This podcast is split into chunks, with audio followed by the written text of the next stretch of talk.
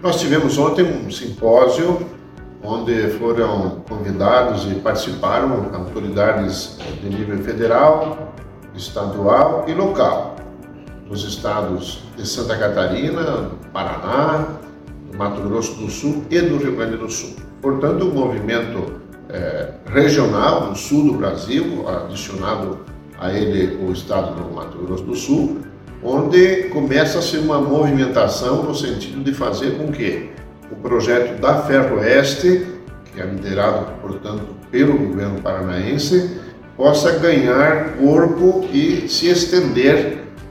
atendendo interesses dos estados de Santa Catarina e do Rio Grande do Sul também. O Mato Grosso do Sul já estava integrado a esse projeto, já que ah, os trechos de ferrovias eh, que se trabalha para consolidar começam no Mato Grosso do Sul, descendo pelo Paraná, e aí então que vem o interesse maior da agroindústria catarinense em especial, é, de que Cascavel a Chapecó também esse trecho já passe a integrar esse próximo momento que nós esperamos possa ser no máximo em 2024,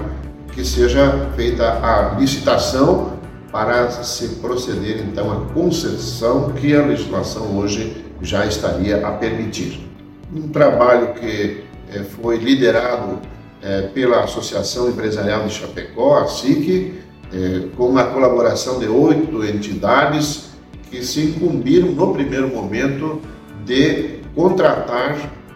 o projeto, o estudo de viabilidade já concluído que deverá então gerar agora um projeto definitivo que seja levado ao mercado para então sim podermos começar a sonhar com o apito do trem em nossa região.